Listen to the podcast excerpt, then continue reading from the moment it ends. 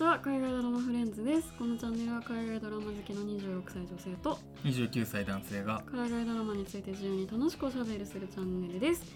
えー今回お話しするのはキングオブメディアでございます。おおおついにはいえー、2019年6月から2020年の5月期の,、うん。あのエミー賞ドラマ部門で作品賞とうん。主演男優賞とん。脚本賞と監督賞、その他ですねスタッフ周りもいろいろと取って。まあいわゆる2019年後半から2020年前半における、うん。まあ、シリーズもののドラマの中最高傑作うん。っていう感じで、まあ、文句なしの受賞歴を誇っている一本でございます。そうですね。はい、制作は例によって1秒でございます。うん制作組織はあの俺たちフィギュアスケーターとかあの俺たちまるシリーズのウィル・フェレルとか、うんうんあとですねなんといってもマネーショートとか、うんバイスうんでおなじみのアダム・マッケイが入っております。そこはやっぱなんていうかね強いですよね。強いですよね。アダム・マッケイ映画ファンもね。そう映画ファンもうなる本当ですね、ううんなっちゃいますよね、うん。しかも1話ちゃんと自分で監督してますからね、えーアダム・マッケイ。すごいね。すごいんですよ。でしかもこのメンツでうん。内容がね、うん。まあ、世界的なメディアうん。の、うん。まあ、を経営する一族のお家騒動を描いた、まあ、風刺系のコメディってことでなんかもう見る前からね面白そうな、あの雰囲気が出てるような一本でございます、今シーズン2まで日本で配信放送は済んでうん。いて、シーズン3ももう制作決定していてうん。いつになるんですかね、もうちょっとコロナで読めないですがうん。もしかしたら2021年とかに見れるかもしれないって感じです、うん。うん。シーズン1は今アマプラで見れるんですけど、うん。2がね今もうどこでも見られないのでちょっとねもったいそれないはですよね。ひどい話ですよ。僕まだ1しか見てない。あそっかそうですよね、いやなんかそれこそこんだけその賞とか取ってる作品なのに、ね。確かに。このタイミングでこそさそう今こそ。ガンガンさ プロモーションしていくべきすべきなんじゃワーナーさんには頑張っていただきたい、なんか放送スターチャンネルの BS 放送とかで多分見れるんですけど、あそっちはまだある。あのホームページ残ってたの多分見れるんですけど。あのあっちはないんだ。Amazon プライムのスターチャンネルの方には入ってない。入ってなくてかつあのレンタルも出てなかったんですよね、えだからまあもし DVD パッケージが出たら TSUTAYA とかでもしかしたら見れるようになるかもしれないんですけど。なんか HBO さそういうの多くない？あのシリコンバレーのさあシーズン6最新シーズンとかそうですよね。なんかねこんだけ人気なのに。本当ですよね。人気じゃないのかもしかして。もしかしたらだ 日本で日本だと見られないのかもしれないですね。市場としてそんなに、うん。もしかして金になんないのかもしれない。HBO さんに重視されてないのか。もしれないそれかね、うん。HBOMAX が来る。ああっていう。えあの HBO のサブスク。サブスクのあのアメリカでも始まってる、MAX が来るためにこう、うん取っといてるのかわかんないですけどちょっと今、うん。このタイミングで見られるのに結構不満って感じ。いやいやそうだよ。でございます。俺はもうあなた見てない悲ですしね。ね悲しいですあなた見て。私見て超面白かったうん。すごい楽しかったんですけど。はい。そんな感じの一本です、うん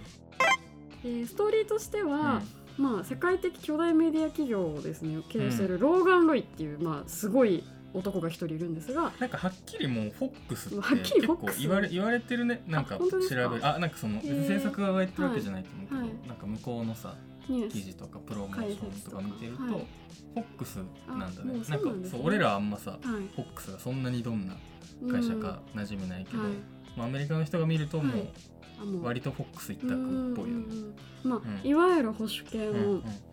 あのメディア巨大メディアっていう感じで、まあ、古くからあるとか、うんそういうところもそうなんですかね。はい。えーまあその系そのまあ、フォックス的な会社、うんえーウェイスター・ロイコという会社を作り上げたロ,、ローガン・ロイといううんおじいちゃんと、その4人の子供たちを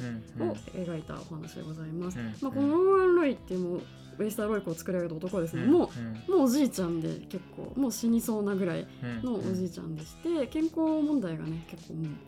かなりやばいところまで来ているので、なのでシーズン 1, 1話の初っ端から、まあ、割と心臓発作で混沌してしまうというところから始まり、まあ、それを受けて、えー、とウエスターロイコの株価は大暴落し、っ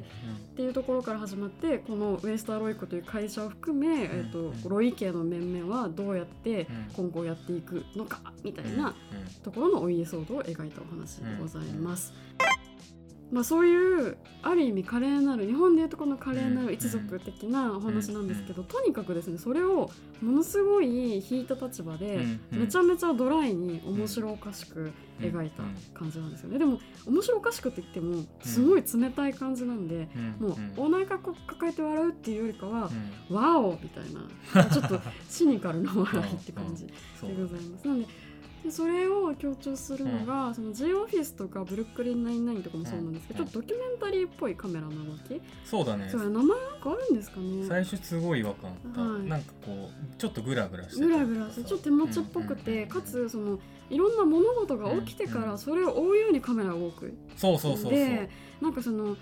やっぱ基本的に物語のあるお話って決まった場所に物が来るからちゃんとこう見やすく整理されてるじゃないですか。それがあの起きてからカメラが動くっていう感じになるので、うんうん、あの客観的というか、うん、その事実っぽく見えるというか、うん、なんかその辺がドキュメンタリー的な見え方もあったりして、その客観性がすごく強くてある意味冷徹な感じというかすごい上から俯瞰してる感じで、まあ、ある意味バカにしてるような感じなんかよくあるのが なんかこう分かんないけどなんか会話してたりとか、はい、会話の中で、その言葉を受けた受けた側がなんかちょっとえ？みたいなとかマジでとかまあ無然としてるみたいな顔の時にそれが映るんだけど、はい、なんかしばらくしてから夜みたいな。もう一回夜っていう。一回切り返してからもう一回夜っていう。一回切り返しがちょっと曲がって夜みたいな。なんか本人のなんか感情の動きみたいなのもちょっと含めて。あれも面白いですよね、確かに慣れないとちょっと気持ち悪いかもしれないですね、ずっとグラグラしますもんね、言えてます。はい。そんな感じでございます、キャストもねこれが、まあ、多分サクセッションとかキングオブメディアは、キャストがとにかく素晴らしくて、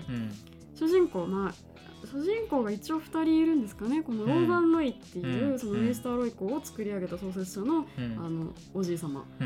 と、えっと、その次男ですね、ケンダル・ロイっていう人がいてこれはゼレミー・ストロングが演じてるんですが、まあ、今年のエミー賞主演男優賞を取ったキャラクターですね。その他いろいろ、まあとにかくキャラが素晴らしいことでこの物語きっと成り立ってると思うんですけど、そ、ね、のジェレミー・ストロングさんがですね、うん、なんですかね、まあ、ロイロイ家を多分、うん、まあ、ある意味ある意味っていうかまあ継ぐポジションとして最初出てきて、まあね、でまあローガン・ロイに勝てそうで勝てない、うん私なんかすごい弱々しいんだけど、うん、時たまどんでん返しできそうで、うん、ちょっと感情移入できそうになったりとかでもなんかほんとクソどうしようもないみたいな時とか、まあ、一応ね3人のあとかまあ4人の兄弟の中では、はい、まあ一応まあ男の中では一番まとも、はい、一番まとも、な一人。なようには見える。見えるって感じです、ね、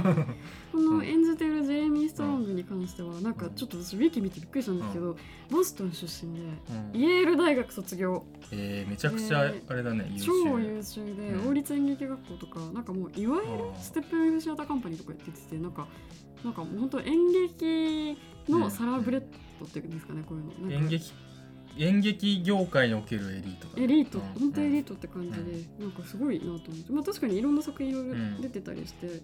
うん、まあ最近だとね「あのザ・トライアル・オブ・ザ・シカゴ・セブン」ってシカゴ・セブン裁判、ネットフリーオリジナルの映画、でもすごくいい役やってましたけどなんかこの人のちょっと無表情で何考えてるか分かんない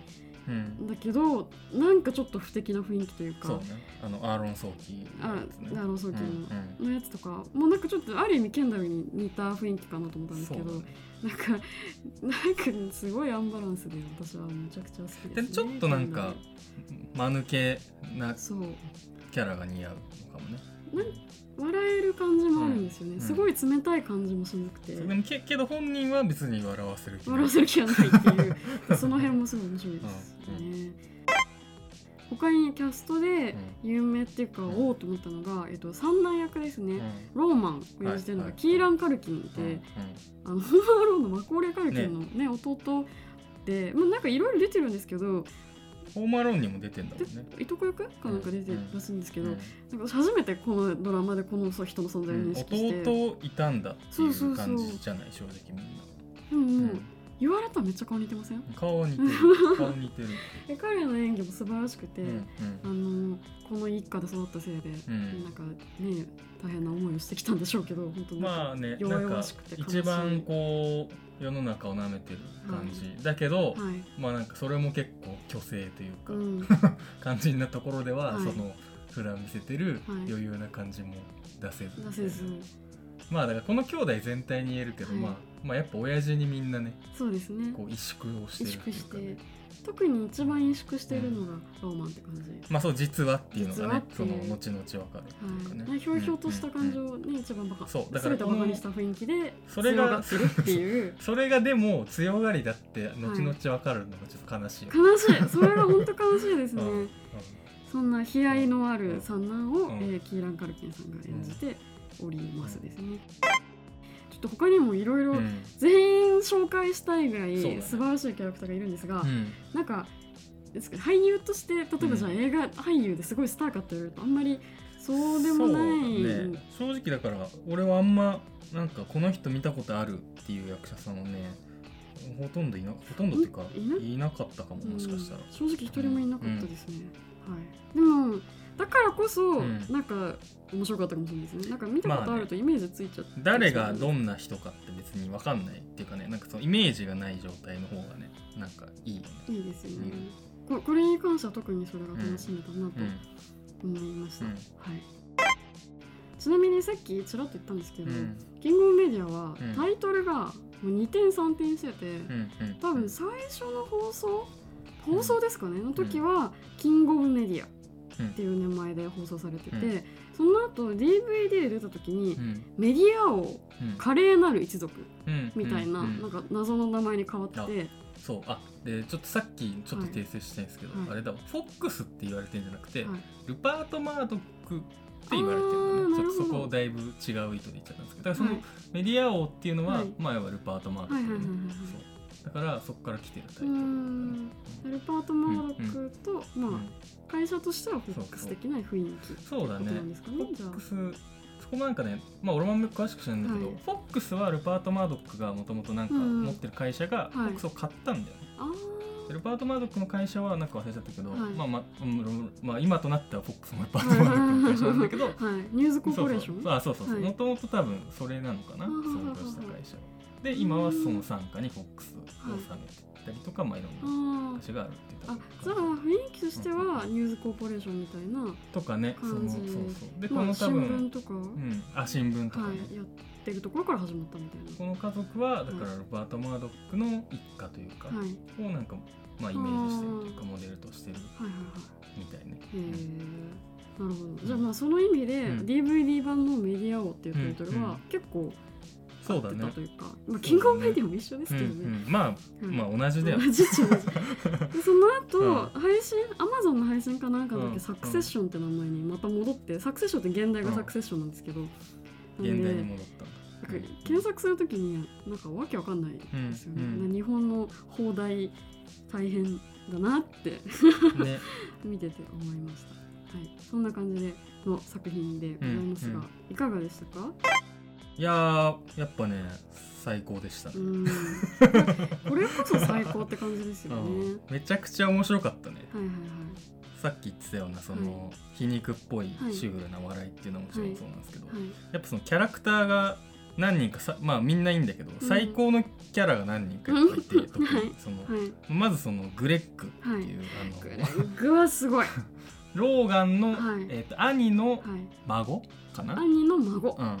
でえー、っとまあ長身のね結構間抜けっぽい顔してて細くてね。常にね、はい、口が開いてるんですよ。口が開いてる。ポカーンみたいな。で何？その、まあ、いわゆるこうウドの大木的な、感じのぬぼーっとした間抜けなキャラで、はい、もうなんか登場したところからもうあのなんか最初まあ、ウエスターロイコが経営してるテーマパークがあって、はい、そこでまあなんつうのバイトというかインターンみたいなことをやってて、うんでその着ぐるみを着て、はい、いわゆるそのキャラクターの着ぐるみを着る、まあ、仕事をしてるんだけど、うん、まあ、ちょっとその中でゲロ入っちゃったりとか、うん、っていうまあ結構まあやばいところから始まるんだけど、はい、だからなんかねもうこれは放送禁止用語ですけど、はい、まあ、完全なる白痴として、まあ、的な、ね、ポジションですよね。描かれてて、はいはい、もうみんなからバカにされてるというか。なんかもうバカにされてすらないというか、うん、もう無無というか。そういうものみたいな。存在をとにかく軽んじられてるんだよね、はい、で、まあ、彼の行動を見てるだけでいろいろ面白いんだけどさ、はい。重要書類ある重要書類をシュレッダーにかけてこいって言われて、はい、その会社の戻ってかけに行くところなんだけど、はい、それなんかこっちは保存こっちは廃棄なのを なんかもうずっと口で口で言いながらこっちは保存こっちは廃棄みそれすら覚えらんないのかっていうぐらいのなんかすごい間抜けなというか、はい、まあ、ある種可愛い愛すべきキャラクター。そうだから最初はそういうもう本当になんかもうバカなやつっていうか、バカにされて描かれてるんだけど、うんうんうん、それが逆に後半とかは、はい、むしろなんかこいつある意味真実を見てるなんかこう再評価されるたんだけど、はい、俺の中で勝手に、はい、まあまあそれはまあまた後で話すとして。であとはまあその、まあ、グレッグの、はい、まあ、ある意味相棒っていうか、まあ、上司なんですよ。相棒になっちゃう人ですね。まあトムですね、まあ、トムは、えっと、支部の、はい、まあ、彼氏。で、まあ、後に旦那になる男で、はい、まあ、こいつもね本当なんかもう最低最高というか。いや最低で最高。本当にデクノボーとはこいつのことって感じ そう。だからなんかそのなんつうんだろうな。その性格が悪いのはまあみんなそうなんだけど、そのグレッグを見つけた瞬間の、まあ、要はそのトムはそのあの家族の中では、最も立場が弱いって言ってもいいぐらいの存在なんだけど、向こうですからね。そう。だからそこにグレッグが現れた時の、はい、なんかこう自分より弱いやつをやっと見つけたみたいな危機としてねいじめる感じがすごいですよね。なんかようようおし入りみたいな。俺がたっぷり教えてやるぞみたいな感じでもうしょっぱなからそういう態度で接してて。でその後結局グレッグは、はい、まあ、トムの部下みたいな感じで,、ね、ね。あの会社に雇われるから、はい、もうまさにそういう、まあ、相棒であり上司部下みたいな関係になっちゃうんだけど、あのー、でも彼も後々ねちょっとこう人間らしい面を見つける、ね、ところもあったりするまあ、支部にとってはねそうそうそう。ある意味人間的な部分をなんかこう守ってくれる存在というか、そう。まあ、彼はそういう感じで、まあ、すごいね面白いやつなんですけど。あのトムとグレッグはですねシーズン2でねこの2人がねペアでめちゃめちゃ面白いんで 本当シーズン2見てほしいんですけどあのいい味出してきますこの2人が。僕はナンバーワンに好きな人が、はい、あのコナーです、ね、まあ、コナーは長男だね。長男ですね。あの家族の、ね、家族の中。だからケンダルとかとは違うお母さん、うん、長男だけどあの4兄弟でまあ、1人だけ別のお母さん。で血がつながってない、はい、あ血はつながってるけども別のお母さん。なんだよね、はい、でまあね本当なんでこの人も最高ですよね。あのそしてやっぱ上の2人と比べてやっぱねいいとこ一つもなし。そうなんですよ。あのねどうしようもない。本当に金持ちのドラムスっていうのをまあ体現してんだけど、はい、まあなんかまずさ一人で郊外の農場に住んでるっていうのさめちゃくちゃ面白くに住んでるっていう。えー、みたいな、まあ、なんかそこであの家族でカウンセリング受けてるみたいなシーンもあったりするんだけど、なんだろうね、まあ、彼は俺はそういう家族のごたごたには巻き込まれたくないみたいなスタンスで、後継ぎ問題とかからはなんか一歩引いてるとか、はい、なんかそういうスタンスを取るんだけど、はい、なんだろうな。それ結局そのそれもなんかスタイルしかなくて、なんか別に実際めちゃくちゃあの絡んでくるし、はい、みたいな。なんかね要はなんか自分をこうこういうふうに見せたいみたいななんかかまし癖がかまし癖ですね。かましだけなんだよ。本当中身が何にもない。本当に中身がそうまさにいや言いたいのはそれ。中身がなさすぎ本当にね一つも中身がないの。いやすごいですよ。だからお金ありすぎると人間おかしくなるんだなっていう。そうそう。すごいくてさだからあのなんだっけあのだから彼は郊外の田舎に住んでんだけど、はい、なんか田舎では、はい、その田舎のコミュニティではおかしな多分金持ちとしていやもう行かれたお金持ちとして結構なんか名前名前を知られてて、はい、そのケンダルがその彼の地元のパブに行った時に、はい、そのバーテンダーのさ、女の人とさちょっと話してさ、うん、そのコナーの弟ってことが分かると、はい、マジコナーの弟なんだ ドン引きされるっていう。それだけで惹かれるっていう。で彼が何をしたか知ってるかみたいな話が始まって、でコナーがなんだっけ犬だっけ？犬犬だと思います。コナーがそう飼ってる犬が病気になっちゃう、病気になっちゃって。病気になっちゃってでもう本当にかわいそうだからなんとか安楽死させてやりたいんだけど、はい、自分じゃできないから、うん、安楽させてくれないかってそのバーの中でいろんな客に 言いまくって。しかもなんかお金払うから 殺してくれみたいな。ななんかほんと結構大金をこれやるから 殺してくれみたいな。うん万ドルみたいな。なんか結構やばい。本当にえー？みたいな。ドン引き？回みたいな。るとかパーティーをさ、あのーバチェラーパーティーをするんだけど、トムと、はい。トムのねそのパーティーの時に、まあ、そのナンパをねしようっつってはい。コーナーが、でナンパのやり方俺が教えてやるよっつって、で必勝法がある。で911の時に何してたかって聞け。でまあそれは超面白かったですそねれプラス、はい。まあ未成年はその時その質問したら未成年を見分けられるみたいな,、なんか彼なりのテクニックなんだけどで それをなんか後半本当に実践してるって場面がつって。いやー彼もすごい愉快なピエロですよね。ちょっと多分まあそう、まあ、まさにピエロなんだけどさ、まあだから上げたらきりないぐらいコーナーはね、最高に面白かったんで。最高ですね。ちょっとねシーズン1の中盤からねアメリカ大統領選に出ると。ああ言ってたね。あのそうだねそこ衝撃でしたもんね。あとあのー彼女がね、はい。い、るんだけどね、まあ、その話とかもちょっと面白いんですけど、うん。全キャラそうだね。き切りないぐらい最高ですね、そうだまあまあまずそのキャラが面白いっていうところ、キャラが面白いうん。いいキャラがいるっていうのがまず僕は言いたいところですね。そうですね、うん。他え他はどうですか？私ですか？ね 本当ねとにかくシュールで超つうん。なんか冷たい笑いが好きな人はたまんない作品かな、うん。なんか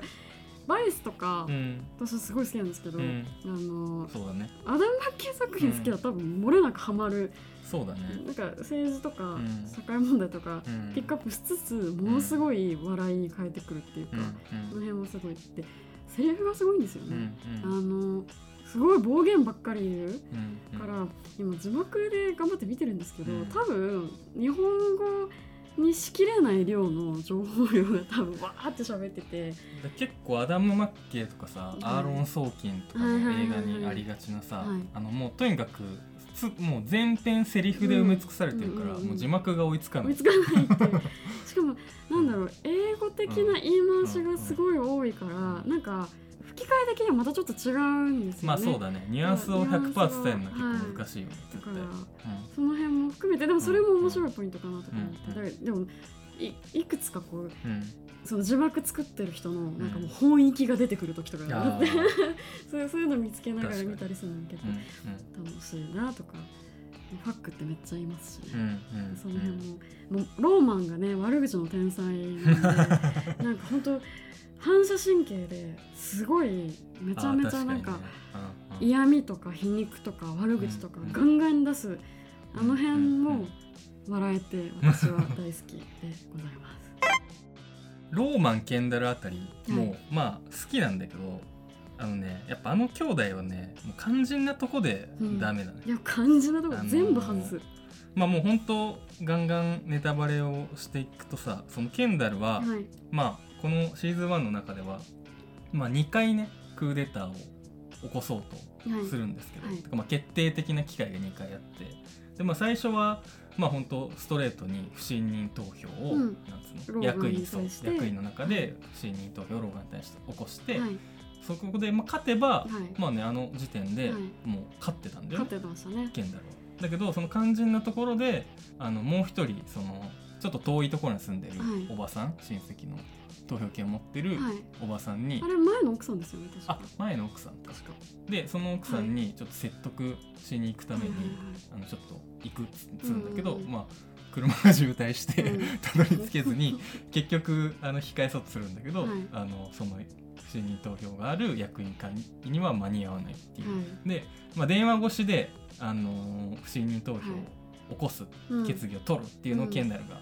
あのね言う場面があ頑張ってまあそこは結構なんか見せ方としてすごはい。いなんか面白いっていうかさ、はい。熱いというか熱かったですね。あこれ勝つかもって一瞬思わせる。そうなんかあの不信任投票をなんて言うんだろう。だからあの父とこの会話を、うん。なんかあれを電話越しで見せるっていうのはすごい良かったんだけど、すごいさすがの演出でしたね。そうそう。なんだけど現場にさやっぱ本人がいないから、うん。そこでやっぱり本当は取れてたはずの票はやっぱり取れなくなっちゃって。て、うん。で彼が多分あの場にいたら勝ってた可能性はまあ非常にあるしまあでもケンダルのことだから、うん、親父を前にしたらまたちょっとなんか萎縮して、なんか言いまかされて、みたいなパターンも考えるから一概には言えないんですけど、あの投票の時もさ結局そのローマンが最後の、ね、左右する一票を持ってたんだけど、ね、まあ、ローマ本当にちょっと玉なしでした、ね、いや本当に。最後あのなんだろう負けちゃうんですよね。いやだからあれもさなんだろうだからあの瞬間初めてというかね結構ローマンの、はい、弱いところとか、まあまあね、本当の部分が出ちゃったって感じですね、あそこからどんどん崩れていく虚勢がねそこでわって外れてそう。いやでなんかまあこの物語上さ、はい、一応ケンダルにまあ思い入れというか、はい、一応まあまあ一応ケンダルが主人公だから、はい、ケンダルちょっと頑張れよと思いながら見てるから、うん、あそことかはまあ素直にバカだなもうみたいな結構残念な感じがしたんですけど。でまあその後ケンダルはあの結局だから不信任決議に失敗してクビになるんだよね、はい、会社を。まあなんか最初はそのなんか投資家になろうとして、はい、であの一緒にクビになっちゃったあの 役員のおじいちゃんと一緒に VC 的な感じで動き出して、うん、なんかそんなあの時にさそのアートのスタートアップかなんかにあの投資の話をしに行く時に、はい、途中でスーツ着てたんだけどいけてる要はなんつうんだそのスーツにネクタイじゃなくて、はい、もっとなんかシリコンバレー的な。いけてる格好になろうとしてし始めてすんだけど、であの方向で一回行くのかなと思ったら、うん、まあ、結局その親父への執着がむしろ、ね、そこから抜けられずに、はい、またなんか会社の転覆を企むんですけど、はい、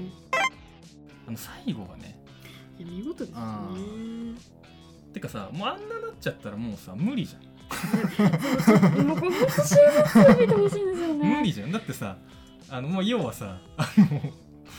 まあその明日あのそのなんだっけローガンローガンロイの、はい、ローガンロイじゃないウェスターロイコの株を、すべ、はい、て奪ってやる敵対的賠償仕掛けるぞっていうタイミングで、事故って同乗者を殺しちゃって、でそれを親父にバレて、で弱みを握られて、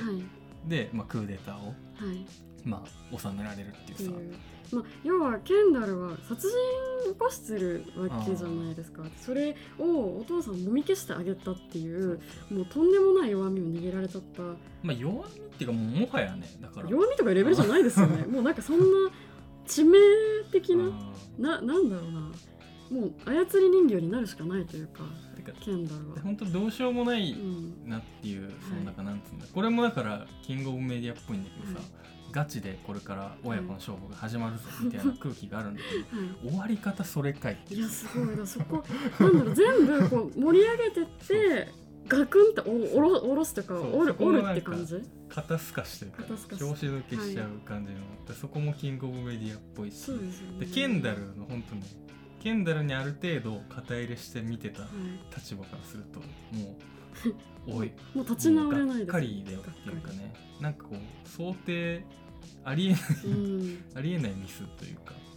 ミスじゃないな。ミスじゃない、まあ、結局でも彼の心の弱さなんだよねそれは。そういうとこなんですよねきっと、うん、だお酒を飲んじゃうとか薬飲んじゃうとか。薬をやっちゃうとかっていう。だからあの時多分自分を持って強く持って、うん、その敵対的買収を成功させることもきっとできたはずなんですよ彼は。彼は結局まあそのこの劇中では描かれないですけど、会社に入る前は、ちょっとまあ薬、うん、薬中であったということはよく言われててさ、物語の中でも。まあなんかどういう状況だったか分かんない。どこまでやばくなっちゃったか分かんないんですけど、でもリハビリとかやってるとかちょこちょこセリフで出てきてますから。結局そこから立ち直れてなかったということなんだよね、うん、結局そこなんですよね、うん、まあだからもしかするとシーズン1の結論としては、まあ、薬物って そこなんですか？っていうことなのかもしれないですよね。いやすごいですよね。だからなんかやっぱ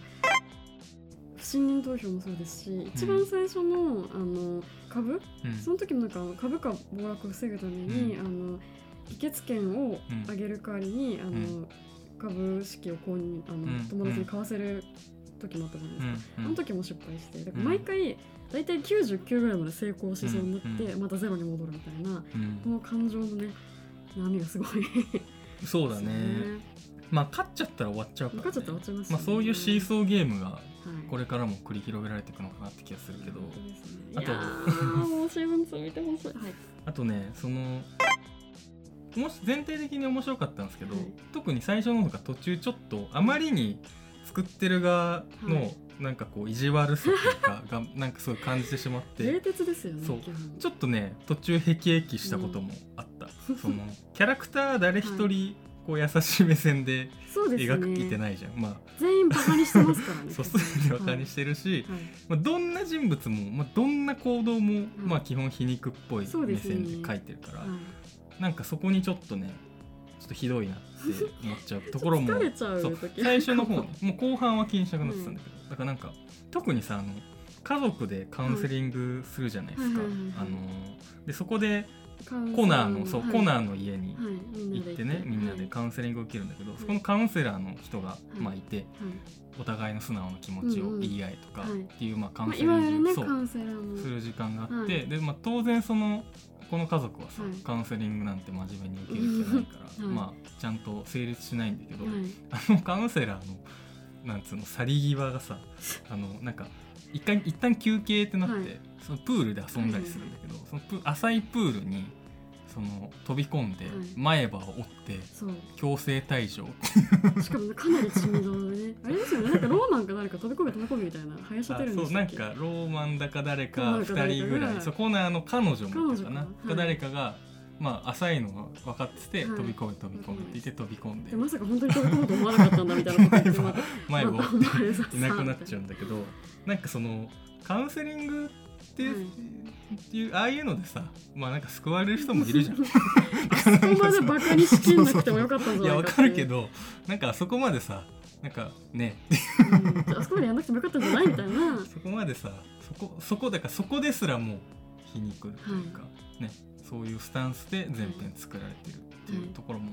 面白いところですよね、面白いところですね。いや本当さっきからうるさいと思うんですけど、うんうん、シーズン2はですね、うん、本当にすごいんですよ、うん、シーズン1のこの全てをバカにした感じからですね、うん、だんだん各キャラの、あのなんですかねキャラクターにこう深みが出てきてですね、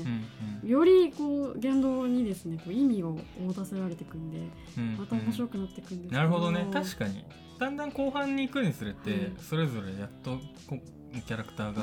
人間らしさが出てくる、はい、何がしたいかとかが何かちょっと見えてくるようやくそのみんなの人間味を感じてくるよね、はい、だからやっぱりその最初の方はねひたすら性格の悪い人間同士がなんか言い合ってたりとか、ね、なんかバカにしたりとかするから、まあ、そこもそこで面白いんですけど、まあ支部とかもね。支部のなんか、うん。うんシブシーズン1結構影薄めな気もするんですけどまああのー、なんかまともなんで。不倫してるぐらい。不倫してるぐらい。なんか4兄弟の中で多分一番まともじゃないですか、うんうん、ですけどシーズン2で、うんうん、へへへみたいな、うんうん、とかなんかその辺もね。いやそうです。日本人日本中に見てほしいそうだね、うん、でちょっとその性格の悪い、コンテンツが苦手な人はあれかもしれない、はい、確かに。そういうね意地悪なものとかシュールな笑いが好きだったら絶対面白い、と思います、うん、はい。あとあれだね。あのさ今アマプラで見れるけど、はいはいはい、アマプラのさ、はい、タイトルとか、はい、あのストーリーの概要とかの文章が、はいはい、あ Google 翻訳されてるぐちゃぐちゃだね だってもう名前とかケンダルってケンドール。ケンドールになってましたしなんかローマンとかその辺もなんか違う名前になってましたよね。まあそうだね。そこをさまださなんか読み方はいろんな定義があるとしてもさ、うん、なんかもうタイトルとかさなんかひどいよね。何でしたっけ？なんか結構。シーズン5私は株式市場に行った。そ現代何なんですかね？エピソード10のタイトルね。誰も決して失われないあそっか。元の現代は Nobody is ever missing なんで、うんうん、多分そのままねやったらそうなのかもしれないですね。あしかも私は株式市場に行ったもん現代、うん、I went to market なんですよ。もちろんなんかあるしすごい、ね、直訳以外の何もんでもない、ね、これなんだろうね。だからすごい機械的な作業によりさ進んでるのかな。いや本当。うん、でもよく考えたら、うん、だってシリコンバレーシーズン6も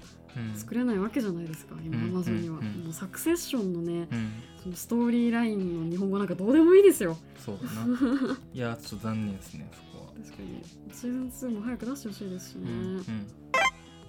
噂にいたがエミー賞に、作品賞にあのふさわしい、非常に面白い、そうですね。ワンシリーズだと思いますので、ぜひ、皆さんにも見ていただきたいです。はい。はい。ありがとうございました。ありがとうございました。